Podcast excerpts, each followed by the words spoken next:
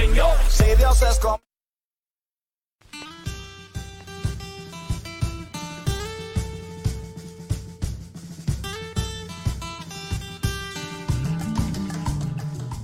Desde Radio Fronteras, en San José, Costa Rica, presentamos el espacio La Milla Extra, con el fin de bendecirte con enseñanzas de la palabra de Dios y dirigirte a lograr aquello en que has creído que no puedes alcanzar. Camino, esfuerzo, logro. Vamos hacia una milla más, una milla extra. Su estación, Radio Fronteras, desde San José, Costa Rica, presenta Una Milla Más. Solo queda la experiencia y la razón. Y seguir caminando. Y seguir tú soñando.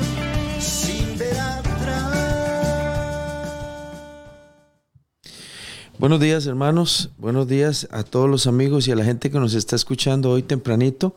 Hoy es martes primero de noviembre. Les saluda el pastor Randall Gamboa, muy, muy agradecido con Dios personalmente. Le doy las gracias a Dios por esta oportunidad que Él nos da de poder estar una mañana más en la milla extra con todos ustedes en este programa de, de hora temprana, ¿verdad? De hora donde mucha gente está levantándose o está en la casita o bien está yendo para el trabajo y se conecta con nosotros sobre todo la gente que ya está acostumbrándose a escuchar este programa, este, que a veces, bueno, que la mayoría de veces tiene que ver con la palabra del Señor, con un consejo bíblico, contando siempre cosas y hablando con los hermanos, interactuando. Esta mañana, eh, bueno, como todos los martes, siempre está nuestro hermano Andrés, pero hoy hay un cambio, ¿verdad? Andresito, por una situación de salud, está en su casita pero hoy está con nosotros el pastor William Obando. William, ¿cómo le va? Buenos días. Bueno, buenos días a todos nuestros hermanos. Que Dios les bendiga mucho. Una alegría poder estar con todos los hermanos. Una mañana un poquito fría, un poquito, este, eh, de ahí como todas las mañanas de, de, de, de, enero. Y hoy que estamos empezando a estrenar el mes de febrero, que, bueno, ya hoy es primero de febrero, ¿verdad? Sí. Y gracias a Dios por este, por este nuevo día, por este nuevo mes. Sí. Saludamos a todos nuestros hermanos, inclusive a todos los cumpleañeros también que van a... que son de febrero. Que van a estar cumpliendo años en el mes de febrero, ¿verdad? Uh -huh. Entonces, este, sí, Randall, nuestro hermano Andrés ha estado un poquito ahí eh, mal de salud, ya ha estado mejor todavía. Sí. Sí, estuvo la semana pasada con, con el COVID y después este, estuvo un poquillo afectado ahí, eh, secuelas, ¿verdad? Sí pero este, gracias a Dios ya, ya ha, estado, ha estado muy bien. Ya hoy, creo que hoy, hoy va a trabajar y así, pero, pero este, le dimos un tiempito ahí para Una que... Una semana de vacaciones. Le dimos un tiempito. Eh, pero aquí estamos, Randall, para Sí. continuar con, con, con el tema. Ujú. Y bueno, aquí también contentos porque como iglesia terminamos este fin de semana eh, una celebración de 21 años que tuvimos de, De de aniversario. sí. aniversario. Sí. estuvo muy bonita toda la semana. Y bueno, gracias a Dios que usted estuvo, estuvo el domingo aquí predicando los dos, Sí. en los dos cultos. Y bueno, los hermanos de Tejarcillos se quedaron sin, sin la prédica del pastor. Este- eh, los hermanos De de, la Guapil. de la Aurora de la Guapil se quedaron sin, sin las prédicas del pastor este fin de semana porque se vino a predicar aquí a la iglesia. Pero tuvimos un, un- un mes bien bonito y, y vamos arrancando este otro mes de febrero eh, para servirle al Señor. Creo que hay que ponerle atención a los tiempos que, que rápido se han ido, ¿verdad? Sí, También. sí. Obando, vieras que hoy estamos este, con la parte número 6 de un tema que mi hermano Andrés y yo hemos venido desarrollando juntos. Este, un tema muy bíblico que tiene que ver con Jesús, el Dios personal. Porque eh, pa- para ser un poquito reiterativo y en, en los programas anteriores, hemos mencionado que este, el pueblo de Dios este, o la iglesia del Señor siempre eh, hemos contemplado al Señor en la congregación, hemos contemplado a Dios en, lo colectivo, en, el grupo, pero es bueno a veces resaltar que El Dios que nosotros tenemos es un Dios muy personal, no es un Dios impersonal, sino que es un Dios que se manifestó en carne hace dos mil años y que tuvo ese, ese atributo divino o, ese atributo este, de parte de Jesús de poder entablar una conversación personal con la gente, de poder acercarse al hombre y a la mujer de muy, muy de cerca, muy de cerca. Y, y me mencionamos cosas como, como cuando él saca un tiempo especial para hablar con la mujer samaritana a solas y darle una explicación de, lo que Dios quería para ella. Después vemos cómo se le presenta a Natanael y le dice, antes de que estuvieras, eh, cuando estabas debajo de la higuera, yo a usted lo vi. Y, y, parece que le está diciendo, y lo entendí o lo escuché, sé quién es usted, lo conozco profundamente. De hecho, que Juan capítulo 2 dice que él no necesitaba que nadie le diese testimonio de los hombres porque él los conocía. Una noche posterior a esa, aparece un religioso queriendo saber un poquito más de las cosas del Señor. Y Jesús le explica a Nicodemo todo lo que es nacer de nuevo. Y le dice para lo que él ha venido. Y él saca el tiempo y no, no lo toma a la ligera. Entonces, además de que el escritor del Evangelio, que fue un discípulo muy cercano del Señor, lo conocía bien a él, Juan tiene esa intención de decirle, de decirnos a nosotros en su evangelio que Jesús es un Dios personal, que él tiene la capacidad de hablar con los nobles, con los pecadores, con los religiosos, con los que andan mal, con los que creen que andan bien, ¿verdad? Y después vamos a ver cómo también él llega al estanque de Bethesda. Y en medio de todos los enfermos que tenía el estanque, él se centra en un hombre que no se puede mover y le dice, ¿quieres este, ser sano? ¿Qué quieres que yo haga? ¿Verdad? Y entonces el, el cojo le dice, o el paralítico le dice, es que a mí me gustaría bajar al agua, pero no tengo nadie que me baje. Y cuando eh, el, el ángel toca el agua, otros me ganan a mí. Y entonces, donde la gente piensa que está Dios o que está el toque del ángel, y están descendiendo y bajando en una, en una manera de creer, la verdad Dios estaba arriba, donde estaba la camilla del paralítico. Posteriormente, en el libro de San Juan, que también lo vamos a ver, aparece un hombre ciego de nacimiento. Un hombre que desde que nació había sido ciego. Por lo menos es el testimonio este, de la Biblia y sus papás eh, reconocen que él había nacido ciego.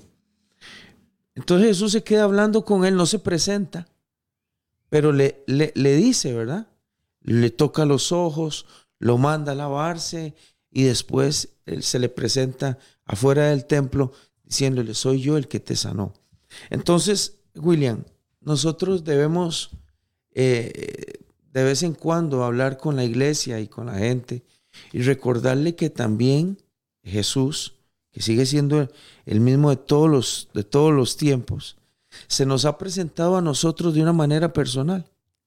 Porque aunque nosotros creemos que en medio de la congregación, por lo menos eso dice el Salmo, se mueve también el Dios de, la iglesia, el Dios del pueblo de Israel, y también se glorifica en el colectivo, en la congregación. También Dios se nos ha presentado personalmente a nosotros y, y nos ha hablado, William, nos ha enseñado, me ha dicho a mí personalmente en su espíritu, Randall, eso está mal, eso hay que hacerlo diferente. Randall, venga, yo quiero tratar con esa parte suya, vaya y no lo haga más, vaya y no peque más, vaya aquí, quiero que haga esto, quiero que haga... Entonces nosotros tenemos un Dios personal, un Dios que trató, bueno, Andrés venía testificando cómo Dios trató en, el, en la sala de la casa de él, en el sillón donde él estaba. Dios trató con Andrés. Y yo no sé, bueno, usted a veces nos ha contado que Dios trató también con usted en su casa o estando en Limón de giras. Pero esta mañana queremos volver a ser eh, repetitivos. Los, todos los que nos están escuchando, nosotros tenemos un Dios personal. Es un Dios que se glorifica personalmente, que nos habla, que se muestra, que nos exhorta, que nos enseña, que nos corrige personalmente y que ha hablado con nosotros. Y hoy vamos a tener otro tema que tiene que ver con la mujer adúltera, porque él también tiene una mujer, una, perdón, una conversación con la mujer adúltera, una mujer que estaba a punto de morir, William, a punto de morir. Y se la llevaron a él ahí. Y pareciera como que se la llevaron y había un plan de Dios tremendo, porque si no se la hubieran llevado a él y hubieran cumplido la ley, esta mujer no hubiera podido ser rescatada. Eso está, en el libro de San Juan capítulo 8. San Juan capítulo 8. Pero de eso es lo que hemos venido hablando, William, del Dios personal. Sí, Randall es el, el, el Emanuel, el Dios con nosotros, que habla aquí mismo también en, en San Juan y será llamado también Emanuel, que quiere decir Dios con nosotros. Con nosotros. Eh, a veces es un poco eh, inconcebible. Esto solo la fe lo puede dar nada más. Eh, que Dios estuvo frente a una mujer adulta. Claro. Eso es un misterio, no, no, por eso, sí, y, y, por eso los judíos y los árabes dicen que Jesús no era Dios, sí. ¿verdad? O sea, que, que, fue un hombre y que nació de José y María, pero que jamás Dios va a engendrar. O se va a hacer carne, sí. Eh, o jamás Dios va a engendrar, ¿verdad? Eh, va a tomar una muchacha, unos 14, 15 años, y va a quedar embarazada por la gracia del Espíritu Santo. Es decir, eh, eso nosotros por tradición lo, que, lo creemos, porque nacimos en un contexto cristiano. cristiano. Pero este, cuando vemos a los judíos que no aceptan eso, por ejemplo, Jesús decía que él era hijo de Dios. Eh, eh, eso ese, ese término es más fácil para nosotros hoy. Sí. Pero en aquel momento decir que usted es hijo de un Dios espíritu es muy raro. Sí, y a, además de eso, eh, Randall, solamente póngase a imaginar usted a, que usted era vecino de María y de José.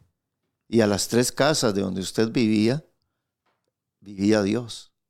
El que hizo los cielos y la tierra. Sí. El que hizo, como dice la palabra del Señor, lo visible, lo invisible. Este, y usted puede decir, ¿cómo puede vivir a tres casas? ¿Cómo puede ser un joven que está trabajando en la carpintería con, con, con, con su papá? Ajá. Y, Y dice que es hijo y, de Dios. y que Él es Dios, ¿verdad? Y que por Él fueron hechos los cielos y la tierra. Eso y dice el por, testimonio, Juan 1.2. Claro, Dice, "Toda- eh, este era en el principio con Dios y todas las cosas por Él fueron hechas y sin Él nada de lo que ha sido hecho fue hecho. Ese es el Entonces- testimonio de Juan. ¿verdad? Entonces concebir a ese Dios personal, ¿verdad? Ese Dios que, por ejemplo, como estuvo hablando con Nicodemo, una conversación bien larga con Nicodemo, ¿verdad? A él, le da- a él le dice ahí, porque Nicodemo, porque de tal manera amó Dios al mundo que dio a su Hijo unigénito. Luego ese Dios hablando con la mujer samaritana, eh, eh, ese Dios, Randall, frente a Pilato, ese Dios frente a, a las personas y, frente al cojo, y Dios- frente al leproso. Sí. Y se, y se hizo, eso, eso es un misterio, ¿verdad? ¿Cómo puede ser que Dios, el creador de todas las cosas, el todopoderoso, el soberano, sea un hombre que ande allí por las calles, caminando, teniendo hambre, dándole sueño, eh, se- que se cansó, montado en una barca? Dios mismo, Sí. el creador de todas las cosas. Entonces, eso, eso, eso ya es inconcebible. Pero uno lo cree porque la fe, eh, Randall, y por eso que un judío o un árabe se convierta al Señor y acepte estas verdades, Sí, convertirse al cristianismo es sinónimo de creer que aquel hombre, carne y hueso, era Dios. claro. Era Dios. Sí. Y ese es un misterio. Y entonces ahí es, eh, lo que pasa es que la gente ha separado, o sea, Dios está, Dios es tan santo, Randall, pero tan santo, tan santo, tan santo, que Él no puede hablar con usted ni conmigo, que somos pecadores. ¿Verdad?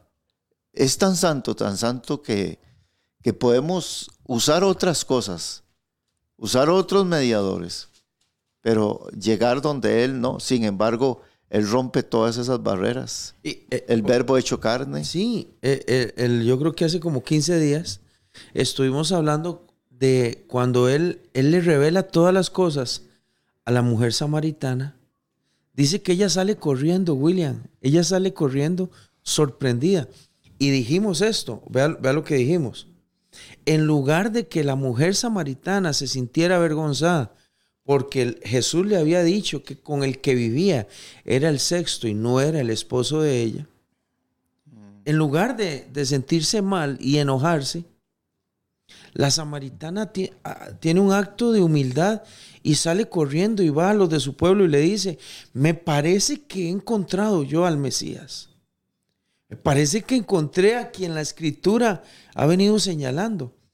Y dice que él se quedó unos días más ahí con ella. Y que mucha gente creyó en el testimonio de Jesús, pero también en el testimonio de la mujer samaritana. Claro.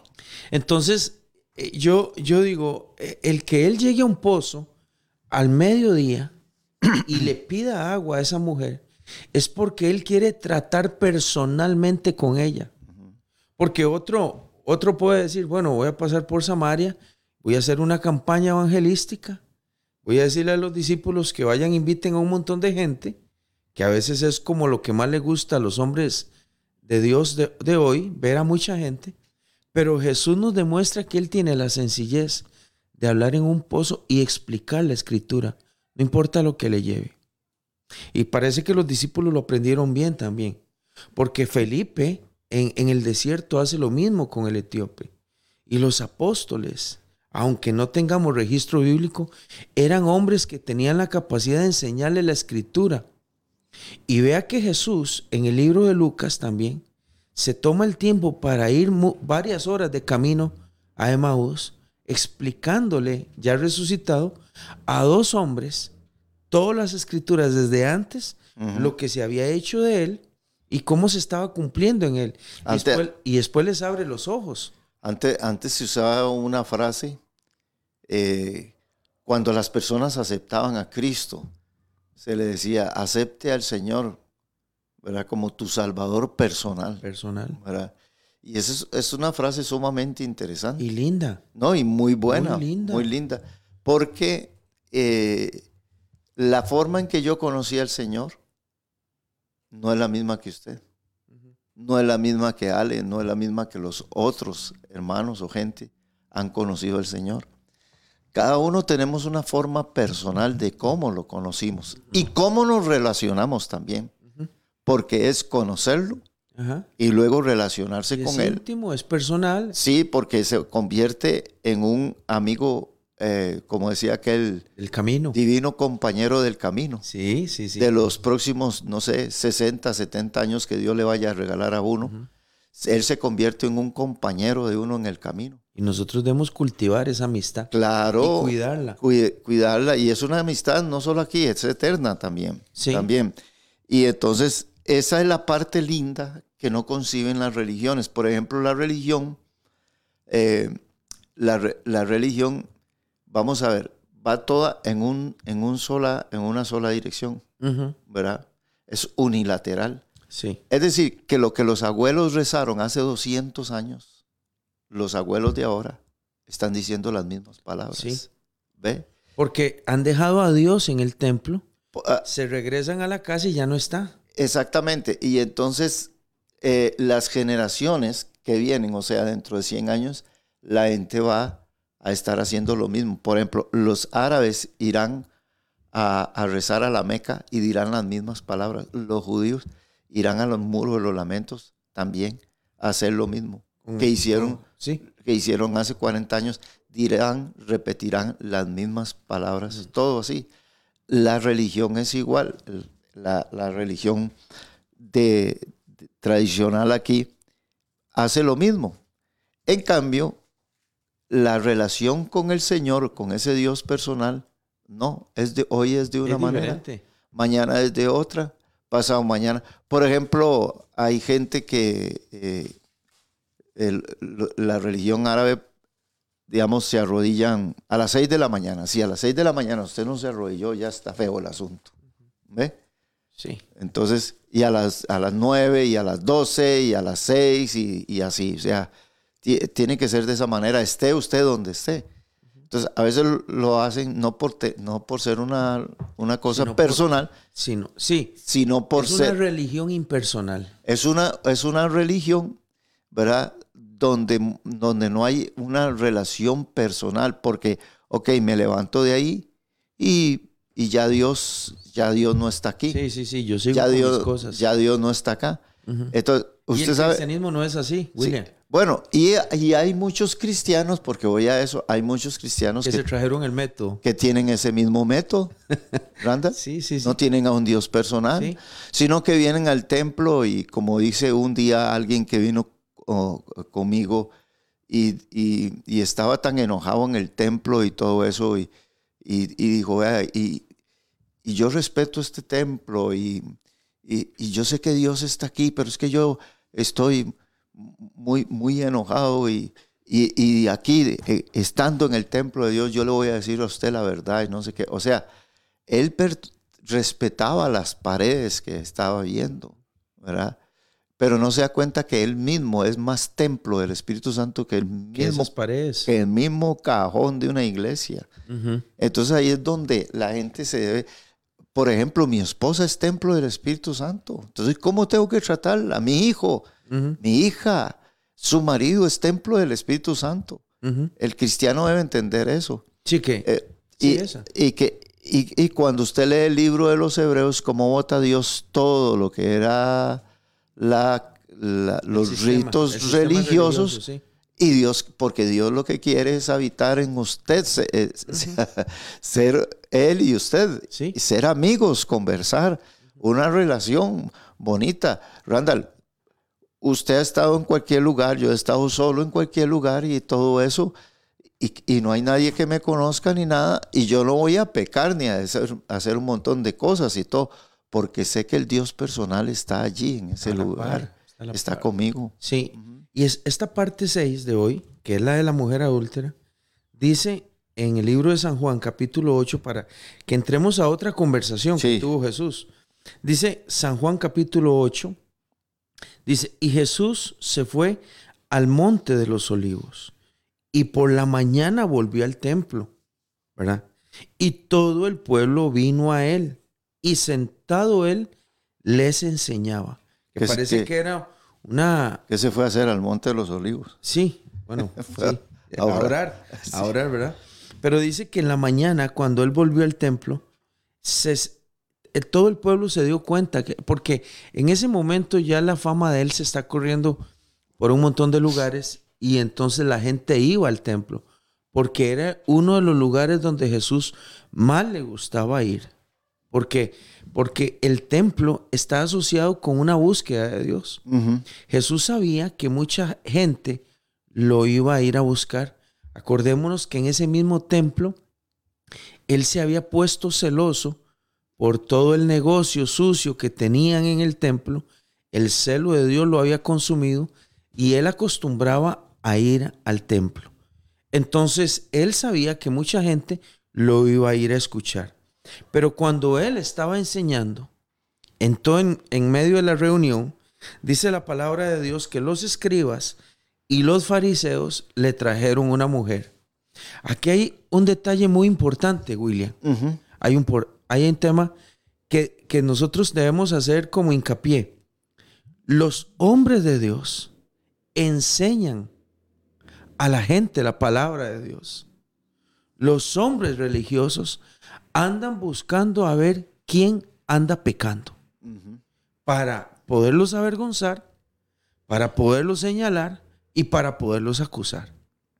La Biblia dice que mientras Jesús estaba enseñando en el templo a la gente, los escribas y los fariseos, que son los que representaban a Dios, por lo menos con sus vestidos religiosos, son los que representaban a Dios, andaban porque algún chismoso o alguna chismosa le dijo que habían encontrado a una mujer en pecado aunque no trajeron al hombre, solo a la mujer, y se lo llevaron en medio de la predicación, de la enseñanza Jesús. Y en el versículo 3 dice que le trajeron una mujer sorprendida en adulterio y la pusieron en el medio.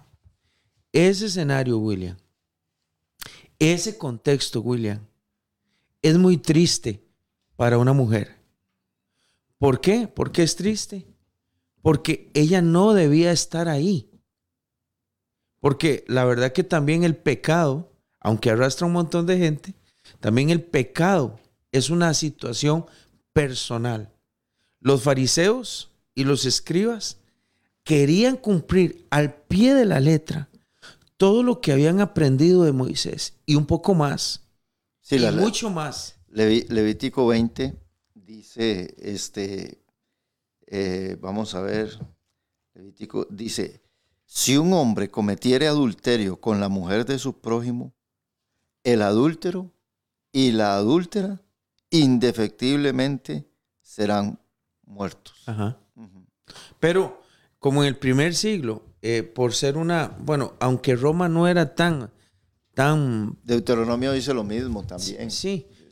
que es la ley, ¿verdad? Sí, pero es que en el primer siglo, aunque la, la, mujer, la mujer y el hombre, el imperio romano, no, tenían un sistema tan patriarcal como lo tenía, como lo tenía Israel. E, esta parte de, de los religiosos muestra aspectos que estaban, que, que eran de machismo eran patriarcales. No traemos al hombre, traemos a la mujer. Se la llevamos a él. Porque la mujer era el instrumento. Alguien dice que fue que el hombre jaló soplado, se les escapó, no sé qué. pero no creo yo. Es que los encontraron, dice, dice, dice, vamos a ver, maestro, esta mujer ha sido sorprendida en el acto mismo. O sea, que la encontraron supuestamente en el acto mismo de adulterio. Sí. O sea que ahí estaba el hombre. Sí. Entonces, ¿por qué no lo trajeron al eh, hombre? Eso siempre uno pregunta. Pero eh, en sí no era el cumplir la justicia o la ley de Moisés lo que ellos querían. Lo que ellos querían era ver la respuesta de Cristo. Por eso es que la mujer aquí es un instrumento. Está siendo usada por los religiosos. Está siendo usada por los escribas y los fariseos para ver qué decía Jesús respecto a algo de la ley de Moisés. O sea que esa mujer no tenía que estar ahí. Sí, él, ellos, los fariseos, le dicen, y en la ley nos mandó Moisés apedrear a tales mujeres. ¿Tú pues qué dices? Ah, eh, eh, eh, hay una conversación ahí, este, o un debate religioso, ¿verdad? Para ver si Jesús era encontrado en una trampa, en una trampa respecto a la ley de Dios aquella ley que estaba escrita. Bueno, ahí está la trampa, dice, más esto decían tentándole, o sea, no era tanto por cumplir la ley de, de Dios, pero estaban avergonzando a la mujer. Yo siento a veces, William, que, que estos hombres estaban deseando usar a cualquier persona, porque vea, vea qué diferencia. De todo usaron, usaron de todo para poder eh, agarrar a Jesús en confesar alguna cosa. Sí. sí, como decir cuando le dicen hay que darle tributo a César. Sí. ¿verdad? Y dice, y esto decían para tentarle. ¿Qué es lo que dice? Lo que dice aquí, esto decían para tentarle, para poder acusarle, dice ese versículo. Ajá, para poderle decir al pueblo, ve que él es un falso profeta. Eso era lo que ellos andaban buscando. Entonces, mientras el religioso ve en aquel pecado de la vecina una oportunidad para ir a desafiar a Jesús, los ojos de Jesús no están ahí. Esa es la parte personal. Los ojos de Cristo están directamente en la vida, en el alma de aquella mujer sufrida que por alguna razón estaba en pecado. Podía ser una razón de pecado muy vieja, de, de una vida dolorosa, de una vida de abandono, de una vida de sufrimiento. Pero ellos sí. Ellos ven a una mujer y por eso es que muchas veces en películas y en relatos presentan a una mujer casi semidesnuda, porque parece que le permite al texto que al encontrarla en el mismo acto se la trajeron tal y como estaba. Mucha gente la presenta así, ¿verdad? Y me encanta un cuadro, eh, William. Yo no sé si usted recuerda que en las sociedades bíblicas, cuando íbamos a, la a las reuniones de Sí, los yo me acuerdo ese cuadro, sí. Hay una pintura en el pasillo de una mujer eh, este, tirada en la tierra Y un poco de piedras y alrededor. un poco de piedras ahí y ya no hay nadie y Jesús a la par de ella como dándole la mano y, y hay una frase abajo que dice, Él me perdonó. Sí, porque el texto, eh, eh, todo, el, todo el contexto y el final nos dice a nosotros que ella era una mujer jugada. Randall, que era una mujer adúltera. O sea, que sí, ella sí estaba en adulterio. Sí, ¿verdad? Y como que, como que el, el texto también, y lo vamos a ver más adelante, nos dice también que, que los fariseos no estaban mintiendo, ¿no? Es decir, No, no, no, no, no. eh, ellos no estaban inventando el pecado de ella, pero sí nos está diciendo que los fariseos la estaban usando para, no, no para, para, cumplir la justicia. no para cumplir Moisés. la ley de Moisés, ni ser justos, ni, ni decir, bueno, le- porque es, cuando usted lee en Deuteronomio, dice que apedrea a los adúlteros, dice, así quitarás el mal de tu pueblo. Sí, Y, se, y uno se da cuenta, es que Dios puso esas leyes para que el hombre se diera cuenta que ni la imposición, ni la ley puede cambiar al hombre. No. Porque el adulterio, hasta el día de hoy, en esos países donde se practica las, las apedreadas y cortarle la nariz a la, mujer sí. y ese montón y, y que las condenan a muerte y todo, aunque practiquen todo eso, la gente siempre sigue Sí. cometiendo adulterio a escondidas por un lado, siempre tienen su método, Sí. siempre lo hacen. porque la ley toca la parte exterior o las reglas religiosas tocan la parte exterior. Vea que los fariseos estaban bien vestidos, pero están podridos por dentro. Porque la ley de la ley de Moisés o por lo menos los vestidos religiosos hacen creerle al hombre por afuera que es de mucho respeto, que está bien. Y pero pero Nicodemo Nicodemo se desnuda, se quita los vestidos y, y humildemente va y le dice, yo quiero que usted me explique porque nadie puede hacer las cosas que usted hace si Dios no está con él. Eso es lo que los religiosos deberíamos, deberían de hacer, o lo que los hombres de Dios deberíamos hacer, desnudarnos delante de Dios. Porque el fariseo, eh, para él era tan importante cumplir la ley que se olvidaba De de, la que la persona que estaban llevando para apedrear era un, un hombre, una mujer amada o amado por Dios también. La religión no permitía eso. William, cuando Eh, Jesús levanta... Es al- que, es que la- digamos, la- ellos, eh, digamos que ellos tenían razón.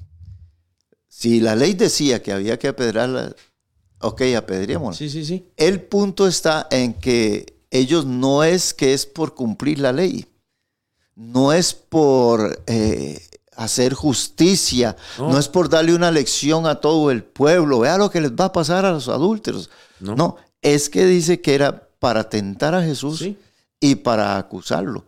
Y entonces están usando a esta mujer para, imagínense usted, Randall, la condición de miedo. Para tener un debate religioso. Randall, imagínense, ahora vea- veamos físicamente a la mujer. ¿Cómo, cómo yo, la veo, yo la veo temblando Y en medio de un montón de con, gente. con un miedo tremendo, ¿verdad? Eh, nada de velo, nada de nada, todo el mundo viéndole la cara, porque dice el versículo, dice, por la mañana volvió al templo y todo el pueblo vino a él y sentado les enseñaba. Eso fue delante de todo ese delante de todo el pueblo. Y delante de, también de los religiosos. Y, y entonces dice, Y entonces los escribas le trajeron a una mujer, estaba todo el pueblo, o sea, es una vergüenza como trajeron ellos a esta mujer. Entonces vea, cómo le palpitaba el corazón, cómo le sudaban las manos, cómo le temblaba la boca, No, no, no, todo. ella sabía que, todo. que le iban a matar. Y es que la encontraron y, y no hay quite. Y son varios los que la... William, sí, lo eh, eh, qué bonita, qué bonito esto que estamos hablando, pero esta parte nos lleva a una a que en algún momento Jesús queda solo con ella. Aquí, aquí lo dice. Sí, porque porque cuando ella es llevada ahí adelante, que usted bien dice, bien dice, ella estaba en pecado. Ujú. Bien lo dice. Pero William, todo el mundo estaba en pecado. Esa es la parte que Jesús nos enseña, que Él no es un Dios, no es un Dios impersonal. No se aprovecha de una mujer para dar una lección, sino que Él, con, la, con lo que le dice a los hombres que tienen las piedras en la mano, le dice, bueno, de ahí, si ustedes creen que este es el momento, hágalo.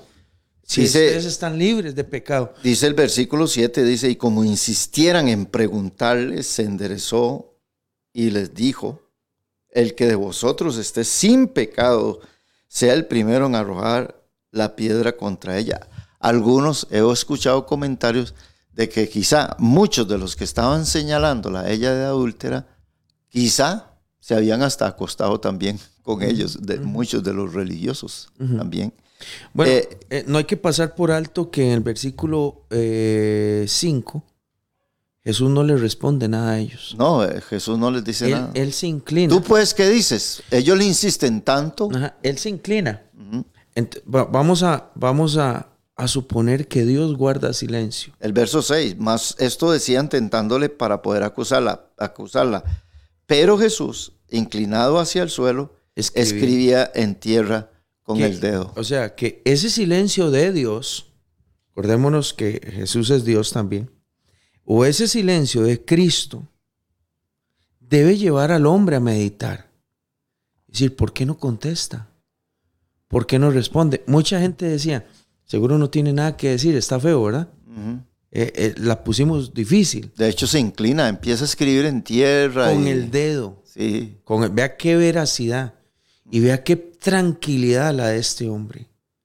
Vea qué, caramba, William, qué serenidad la de un hombre como Cristo de No, es que- quedarse escribiendo en es tierra. que eso, eso nos enseña también que a veces no es que hay que quedarse callado, como mucha gente enseña. Yo cuando mi marido me grita, yo me quedo callada. Yo, no, uno nunca debe quedarse callado. Debe pensar lo que va a decir. Debe pensar lo que, lo que va a, a responder. Y como dice la misma Biblia, la blanda respuesta apacigua la ira. Pero no dice que se quede callado. No es que el jefe me gritó, no es que el vecino me dijo, no es que el, el otro. Y aquí Jesús nos enseña que a veces uno debe marcar un silencio, porque el silencio da la oportunidad a que en el corazón y en la mente empiecen a aflorar cosas que nadie conoce, solo yo y solo Dios conoce. Bueno, bueno, ese silencio eh, que usted y yo sabemos que Jesús era un hombre de mucha autoridad, William, pero cuando él escribe en tierra y no habla, los religiosos no apedrearon a la mujer porque querían, querían oír de Cristo una respuesta. Porque si los religiosos fueran la máxima autoridad y le preguntaran a Cristo que qué se hace con esa mujer y él escribe con el dedo en tierra, en la tierra, y no responde, si ellos fueran autoridad, hubieran apedreado a la mujer delante de Cristo. Pero ellos siguen esperando. Son segundos de angustia para esa mujer. Porque Jesús está el único que la puede salvar, está callado. Ellos no la apedrean, insisten en que le responda. Y como insistían en preguntarle, dice el verso 7, entonces él se levantó. Vea que estaba inclinado. Él estaba escribiendo en tierra.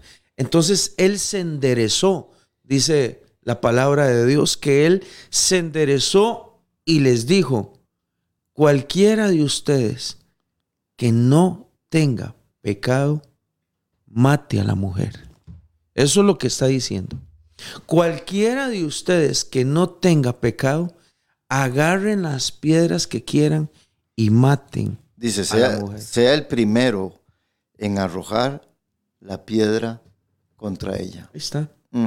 Por eso, la gracia de Cristo siempre le ganó a la ley de a la ley escrita, Sí, porque a la ley de muerte, que por cierto eso, eso es lo que porque ahí Jesús pudo haber dicho, ahí Jesús pudo, pudo haber dicho, sí, ustedes tienen razón ante la presión, Randall, porque hay presión, ¿verdad? Sí. Primero está todo el pueblo viendo a ver qué sucede, porque no solamente los escribas y fariseos estaban, El Los que pueblo, llegado a escucharlo. el pueblo, los que habían llegado a escucharle, el pueblo está ahí diciendo, mira, aquí hay, una, aquí hay un pleito entre dos religiosos, ¿verdad? los escribas y los fariseos y Jesús. Y el pueblo está ahí escuchando, hay una presión de lo que diga el pueblo, hay una presión de lo que digan los, los fariseos y está la compasión por la mujer. Y Jesús tiene que dar una respuesta sumamente sabia, inteligente, y que es la que da. El que esté libre, eh, ¿cómo dice ahí? El que esté libre de pecado. Lo, lo- sea el primero en arrojar la, la piedra lo- lo contra bonito, ella. Lo bonito de Jesús es que Jesús cumplió la ley. Eso dice la palabra de Dios. Que vino bajo la ley y cumplió la ley. Acuérdese que cuando él sanó a aquel leproso, le dijo: Vaya, preséntese al templo de la ofrenda que Moisés pidió para cuando alguien era sanado y que los sacerdotes le digan que ya usted está limpio. Entonces Jesús es un hombre que cumple la ley de Moisés. Pero este aspecto que tiene que ver con moralidad, Es que hay, Eh, hay- hay- Jes- Jesús, una de las cosas que tenemos que aprender, Él trae la enseñanza del corazón del hombre. sí, Es que lo que el vestido religioso no tocó. exactamente, Que e- él esa es la parte, parte de de Jesús, adentro. de adentro. Entonces, cu- cuando Él les dice a ellos, si alguno de ustedes no tiene pecado, eh, tiene permiso de la ley para apedrear a la mujer. ¿Por qué no lo hacen? Porque, Porque Él llegó adentro. sí, inclusive Randall, exactamente, porque él, sí. él Él toca las fibras del corazón. El verso 9 dice, pero ellos al oír esto, acusados por su conciencia, note esto, que la misma conciencia les empezó a recordar Ajá. otros pecados que él hacía. Que la ley escrita no tocaba eso. Por eso Jesús vino a tocar más. Eh, Acordémonos del Sermón del Monte. El Sermón del Monte dice, usted, a ustedes se les fue dicho que cualquiera que cometiere adulterio este, y, y- y fuera encontrado, este, de cierto morirá. Pero yo les digo a ustedes que cualquiera de ustedes que vuelva a ver una mujer ajena y la desee en su corazón, también es Es culpable. adulterio. Es, es adulterio. Es culpado de pecado. Ahora, de ahí estaban agarrados los fariseos y los escribas y el pueblo en general para decir, William, yo no, a mí nadie me ha encontrado con una mujer. Ahora, Yo Randall, me, yo me he cuidado. Claro, se ha cuidado afuera, pero adentro. ¿Cuántas Ujú. veces ha codiciado a la vecina? ¿Cuántas veces ha anhelado estar con una mujer que no es suya? Y cuando Jesús da el sermón de la, de la montaña, toca esa parte de adentro. Los religiosos no querían tocar esa parte. Sí, Es que sí. no podían. por, por ejemplo, los religiosos daban limosna para que los vieran. Sí. Ya lo de afuera. Jesús dice, pero usted hágalo en secreto. No oraban en secreto. Ah, usted, Ellos oraban en las esquinas. Ustedes, ellos oran en público para que me vean, para que ya la gente diga, y mire qué hombre para orar y todo. Hágalo en secreto. Y tu padre que ve en secreto te recompensará, te recompensará en público. Tampoco eso quiere decir que yo no pueda orar en público. Yo he orado por personas en la calle y todo eso, ¿verdad? Eh, Jesús lo que está hablando es de la intención del corazón. ¿Por qué oro en público? Para que la gente me vea. ¿Por qué doy en público? Para que la gente me vea. Hay gente que aún dando en público no lo está haciendo para que la gente lo vea. Aún gente orando en público tampoco lo está haciendo. Es que es una cosa del corazón. Sí. William, vea, vea, vea qué bonito que cuando los fariseos y los escribas llevan a esta mujer, él está predicando. Pero cuando le hacen la pregunta, él se inclina. Pero como se queda callado e insisten, él se levanta. Y cuando él se levanta y les dice, el que esté libre de pecado, que es el primero en, en- en tirarle la piedra a la mujer y mátela, él se vuelve a agachar y sigue escribiendo en tierra. Esa, esa personalidad de Jesús asustaba a la gente. Intimidaba a Y- los religiosos. Y se inclinó y siguió escribiendo, en tierra. escribiendo. O sea que él les da el beneficio de decirle a cualquiera que se cree estar bien que lo haga. Porque cuando él se inclina a la tierra para seguir escribiendo con el dedo, dice, inclinándose de nuevo hacia el suelo, siguió escribiendo en tierra. O sea, él está diciendo, les doy el derecho de que lo hagan, si alguno puede. Sí, y aquí, Si alguno puede hacerlo, que lo haga. y, y esta parte, Randall, es sumamente importante, aún para nosotros hoy en día. Eh, a veces en lo que juzgamos y condenamos a otras personas, este, nosotros también se nos está olvidando la parte. Se nos está olvidando también antes de tirar la primera piedra. Y, y, y, esto, esto también, ahora lo, lo, lo, vamos a ver, cómo también mucha gente usa esta parte para justificar su pecado. Y esto no es para justificar no, no, no, no, el pecado el pecado de la gente, porque lo vamos a, lo, lo vamos a ver más adelante cuando Jesús se queda solo con ella. Entonces, también debemos nosotros analizarnos. Yo estoy condenando a esa persona por esa. ¿Y yo? ¿Cómo estoy? No, no. ¿Cómo estoy por dentro yo? esa fue la enseñanza yo estoy del apóstol Pablo. Cuando Pablo le dijo a los hermanos, hermanos, cuando ustedes tengan una situación de frente y sea alguien hallado en una falta, considérense en ustedes mismos. Acuérdense. William, creo que, que es en, en Gálatas capítulo 6, cuando no. Cuando dice, considerémonos a nosotros mismos. Cuando alguno es eh, eh, sorprendido en alguna falta. Eh, Gálatas lo que dice es que si alguien es sorprendido en alguna falta, vosotros que sois espirituales, esto es para los espirituales, restaurarle con un espíritu de mansedumbre, no sea que usted Considérese usted mismo, sí. No, no, también dice, no sea que usted caiga en lo mismo. Es que es la misma enseñanza. Eh, eh, sí, pero aquí es donde dice, vosotros que sois espirituales. Bueno, por eso. ¿Qué más que... O sea, que si el fariseo... ¿Qué más que esta mujer? Si, si el fariseo la hubieran tomado desde antes. No, es que no son espirituales. No, porque... Es lo que yo le iba a decir. Si ellos fueran espirituales, hubieran cumplido la ley de Cristo pero como no aceptaban a Cristo, porque la ley de Cristo no estaba escrita en el corazón de ellos, aunque, aunque estaba escrita la ley de, bueno, mi hermano Jorge de Ecuador dice, el ministerio de muerte, si ese ministerio de muerte era el que estaba escrito en el corazón de ellos y muchas cosas más que no estaban en la Biblia, que ellos la habían tomado como tradición, era lo que estaba escrito en los vestidos de ellos.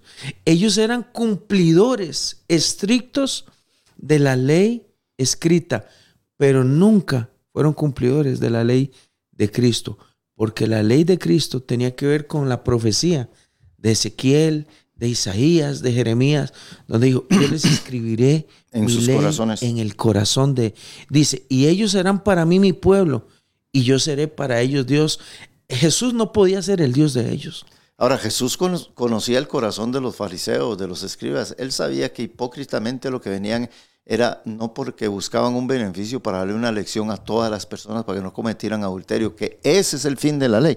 La ley decía que al, apedrear a una mujer y apedrear a un hombre que son adúlteros, entonces el pueblo veía todo eso y, tenía y tenían miedo, entonces ya nadie lo volvía, Lo volvía a hacer. Pero, la intención de los fariseos era acusar acusar a Jesús, ver a ver cómo le sorprende, ver a ver en qué falla el, hombre, no, no es la otra intención.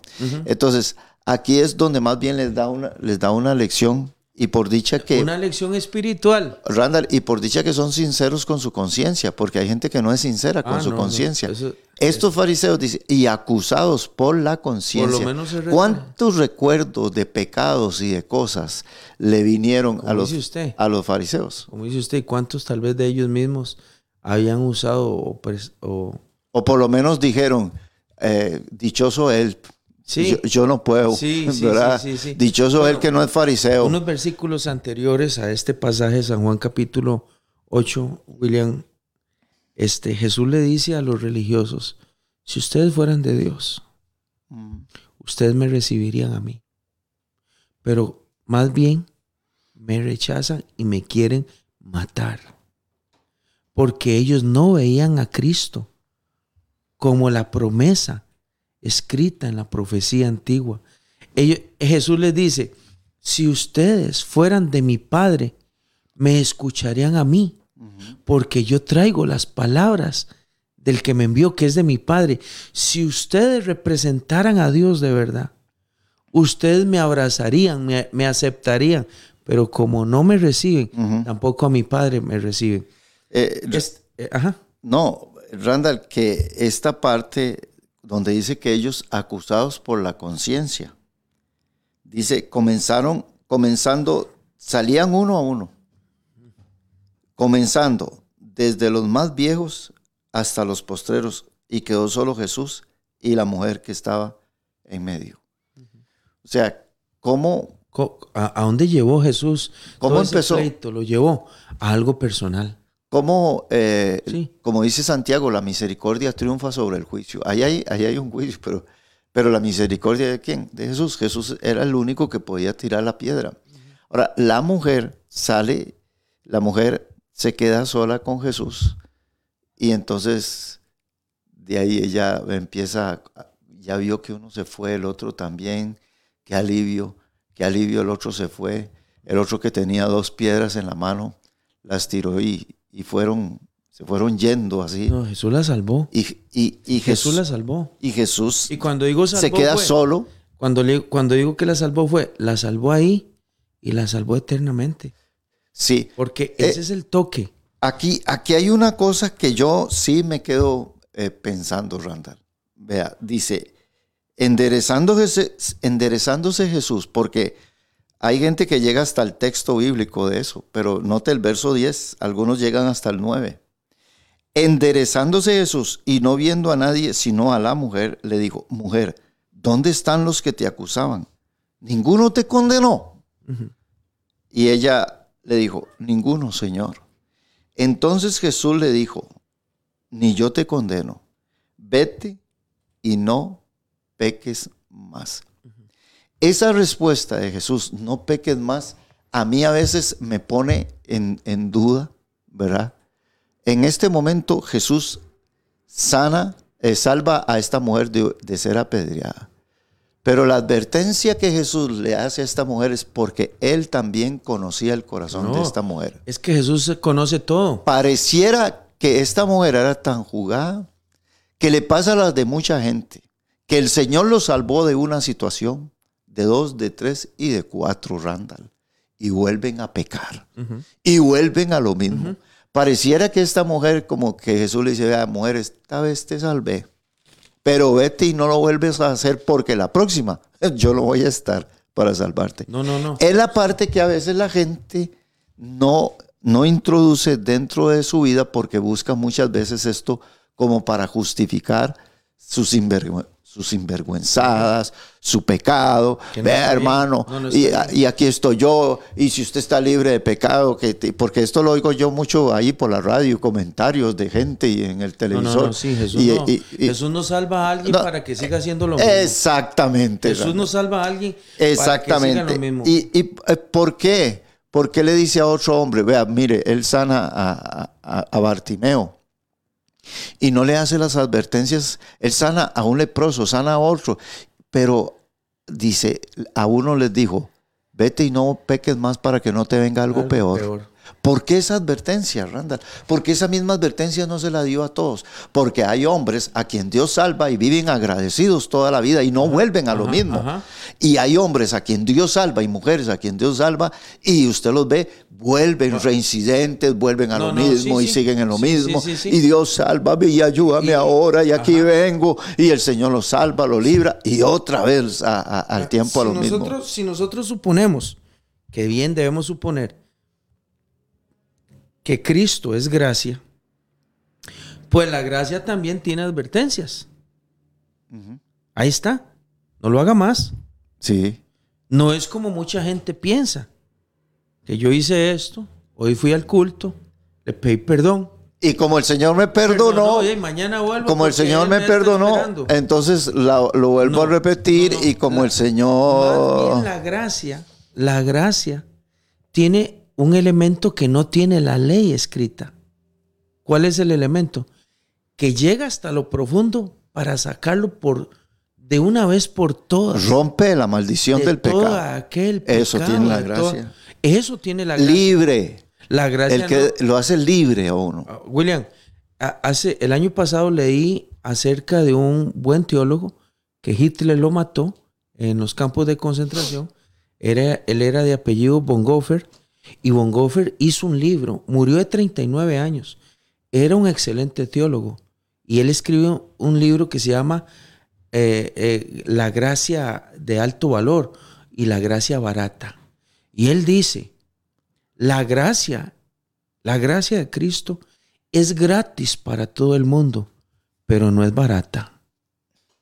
No es Qué barata. bonito, sí. No es barato. No es barata porque alguien pagó un alto precio por ella.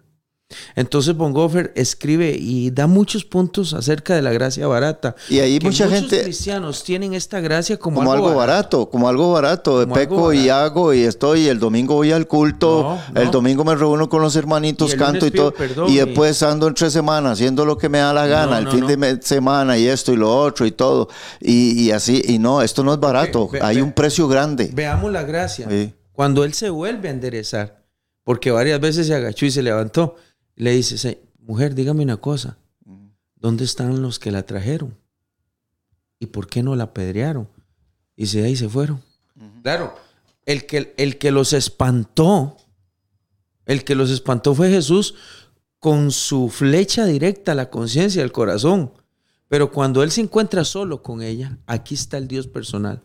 O sea que al final, el pecado de aquella mujer fue la que lo- la trajo a los pies de Cristo.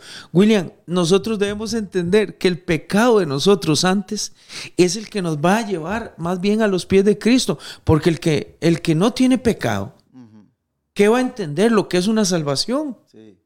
Pero lo que, eh, más bien, el hecho de que a ella la hayan encontrado en pecado fue lo que la salvó, William. Porque esta mujer, oyendo la fama de Jesús, no había llegado a los pies de Cristo. Siendo Jesús famoso, no había llegado a La los llevaron a la fuerza. la llevaron a la fuerza, como muchos fueron llevados al culto a la fuerza y salieron con Cristo en el corazón. Pero cuando ella llega ahí, conoce cara a cara. Y vea, William, eh, una de las cosas que siempre le hablo a la gente y le digo a mi esposa, ¿qué será haber hablado con Cristo cara a cara? William, fueron 33 años, Ujú. pero como Cristo, tres. Y como dijo usted un día, Pilato lo tuvo enfrente, Herodes lo tuvo enfrente, eh, eh, Judas lo tuvo enfrente, Nicodemo, todos los hombres. Y algunos vieron a Dios, otros no lo pudieron ver. Pero esta mujer, pecadora, pecadora, encontrada en el acto, así como la samaritana, lo vio, se le recogió el pelo o el cabello, o se puso medio el vestidito, o el trapo que andaba. Y le dice Jesús, ¿dónde están mujer? Y esta es la parte más linda.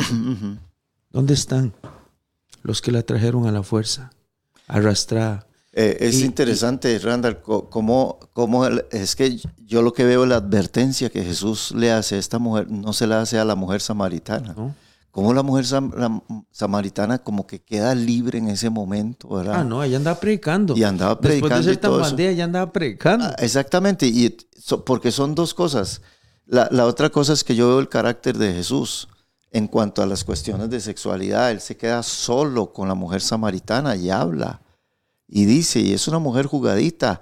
Esta otra mujer, él se queda solo con ella, ¿verdad? porque Y, es porque Jesús la ama. eh, claro. Jesús porque- nos ama. eh, Porque Jesús, es- Jesús ama, ama al pecador, Al que ama, está en desgracia. ama, ama a las personas así y quiere transformarlas y tocar sus corazones, y, y redimirlas. verlos un día en la esquina como una criatura nueva. y Sí. decirle, eh, de cómo Y- le ha ido en la fe. Y ella le va a decir, desde que lo conocí a usted. Randall, y no es solamente decir que Dios me ama, es que también Dios me transforma. Es que también Dios cambia mi corazón. Es que también Él remueve de mí lo que yo nunca he podido por mis propios medios No, la hacerlo. religión, la religión no puede Y- transformar a nadie. Y, y mucha gente está en la iglesia, aún todavía no han conocido a este Dios personal, no lo han conocido. Hay gente que sí, que se resbala y cae y siguen lo mismo y siguen lo mismo. Es porque todavía no tienen y no han conocido a este Dios personal.